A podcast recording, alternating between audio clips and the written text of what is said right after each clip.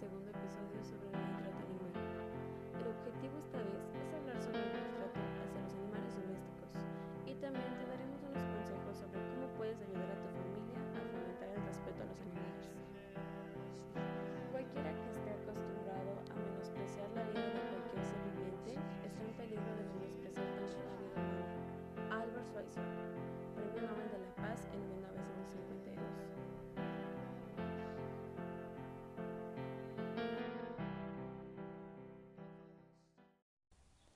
La crueldad es una respuesta emocional de indiferencia o la obtención de placer en el sufrimiento o dolor de otros, o la acción que innecesariamente causa tal sufrimiento. Ha sido considerada un disturbio sociológico. La crueldad de los niños, que incluye a los animales, es un signo clínico relacionado a desórdenes antisociales y de conducta. En las familias en las que hay violencia, esta es más frecuente dirigida hacia los débiles, lo que incluye ancianos, mujeres, niños y animales de compañía. El maltrato hacia los animales es tolerado por aquellas personas que lo observan.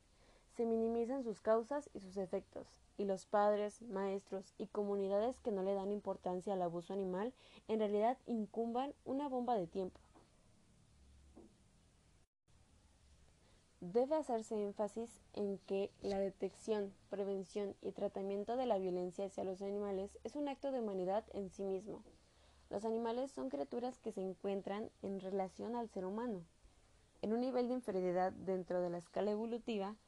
Esto nos hace responsables de su bienestar, ya que la supremacía lleva consigo una obligación, una responsabilidad, que es la de cumplir como guardia de las especies inferiores a términos intelectuales. Si realmente queremos combatir la violencia, una parte de nuestra lucha consiste también en erradicar el maltrato a otros seres vivos. El segundo punto que quiero destacar es el que la violencia hacia los animales nos puede servir como detector y señal de alerta para la violencia intrafamiliar ya que la crueldad hacia los animales y la violencia humana tienen una relación muy directa. Debemos saber que los niños que maltratan a sus animales de compañía pueden ser testigos de actos crueles contra seres humanos o ellos mismos ser víctimas de ese abuso por alguien mayor y con más poder. Estos niños, a la vez abusados y abusadores, están aprendiendo e internalizando la violencia ellos mismos perpetúan al ser mayores y al tener sus propias familias. Este maltrato puede ser el único signo visible de una familia en la que existe el abuso. Y esto nos puede ayudar a descubrir quién es el responsable de la violencia en esa familia. Una persona que abusa de un animal no siente empatía hacia otros seres vivos. Tiene mayor riesgo de generar violencia hacia otras personas la Asociación Psiquiátrica de América, eh, considera esto como uno de los tantos diagnósticos para determinar desórdenes de conducta. Si un niño nos habla sobre el maltrato a su animal de compañía, podría estar hablándonos también de su propio sufrimiento. Amenazar con lastimar al animal de compañía puede ser una forma de violencia sociológica que se utiliza contra el niño para que se porte bien como una forma de mantener en secreto algún tipo de abuso al que se esté siendo sometido. Según los especialistas, eh, protagonizar o observar actos de crueldad puede llegar a ser tan traumático como ser víctimas de abuso físico y por lo tanto es altamente probable que el niño presente eh, un alto riesgo de convertirse en un padre abusivo, quien a su vez obviamente producirá generaciones de niños violentos y creará cadenas de ciclos que afectarán a muchas generaciones. Algunas de las características que se pueden presentar los niños y jóvenes que abusan de los animales son sentirse indiferensos y bajos en el control de otros, mm, usan a los animales como víctimas de, para hacer chivos expiatorios por el enojo que sienten hacia otras figuras y de autoridad que los maltratan y son discriminados de algún modo, reciben castigos severos, tienen baja autoestima, sienten gran recelo contra la sociedad, tienen bajas calificaciones y están aislados socialmente. Algunas características del contexto familiar de quienes abusan o maltratan animales son adultos que fueron abusados eh, sexualmente en la infancia, adolescentes que presentan una relación con sus padres, familia y compañeros que más negativa que los maltratados. Mm, el abuso em, hacia los animales es más frecuente en hogares en los que existen formas de violencia, alcohol o abuso de drogas.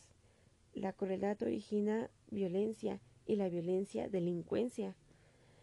En un estudio hecho en Estados Unidos se comprobó que no todos eh, los maltratadores de animales se convierten en asesinos en serie, pero todos los asesinos en serie tienen antecedentes de maltrato animal. La gran mayoría de los niños puede vivir una etapa en la cual puede lastimar insectos como parte de la experimentación del mundo.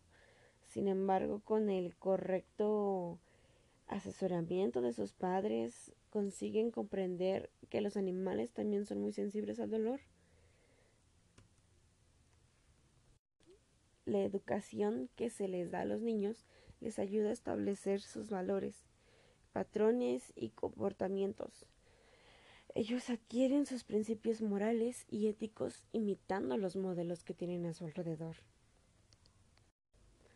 Tomando en consideración todo lo anterior, solamente podemos llegar a la conclusión de la imperiosa necesidad que existe de mm, esfuerzo integrado de padres, profesores, trabajadores sociales, veterinarios, pediatras, asociaciones eh, de protección animal y psicólogos para prevenir el maltrato a los animales y su posterior transformación a violencia social. Esto fue mencionado por la autora Molly Kauf. Es psicoterapeuta y esta publicación la hizo en el Universal. Este también los invito a que la lean, es muy buena, si la pueden encontrar en el Universal. Está como de dos shares sobre el maltrato animal y le sale. Eh, se me hace muy importante todos los puntos que menciona, ya que trata de explicar las conductas de las personas que son parte activa del maltrato animal. Todo inicia desde una buena educación y el ambiente que se vive en casa. Es por eso que esta vez te traigo 10 maneras de fomentar el respeto a los animales en la educación.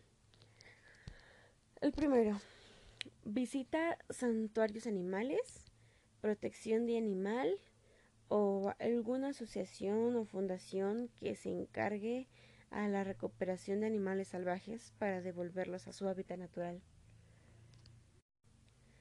Crea murales de concienciación animal señalando las especies que han desaparecido o que están en peligro de extinción. 3.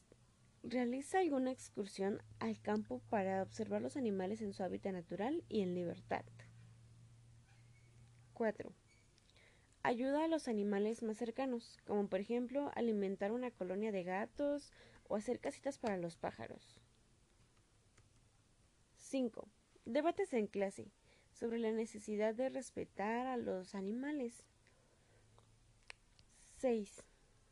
Ver documentales sobre cómo es la vida de un animal en su hábitat natural. 7. Empatía.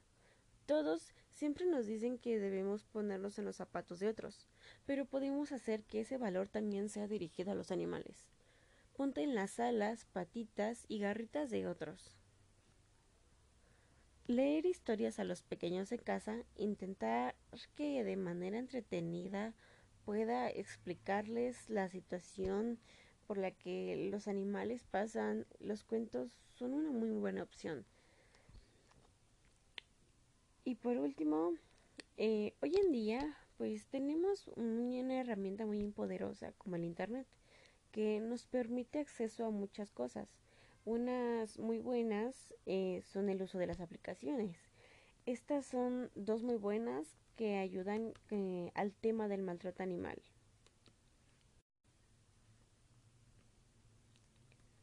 Willcraft.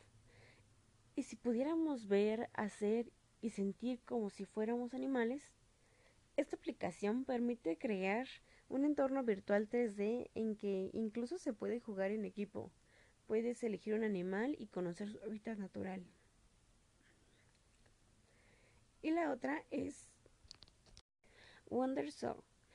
Es una aplicación que tiene dos objetivos, salvar animales de los cazadores y mantener a salvo una reserva natural.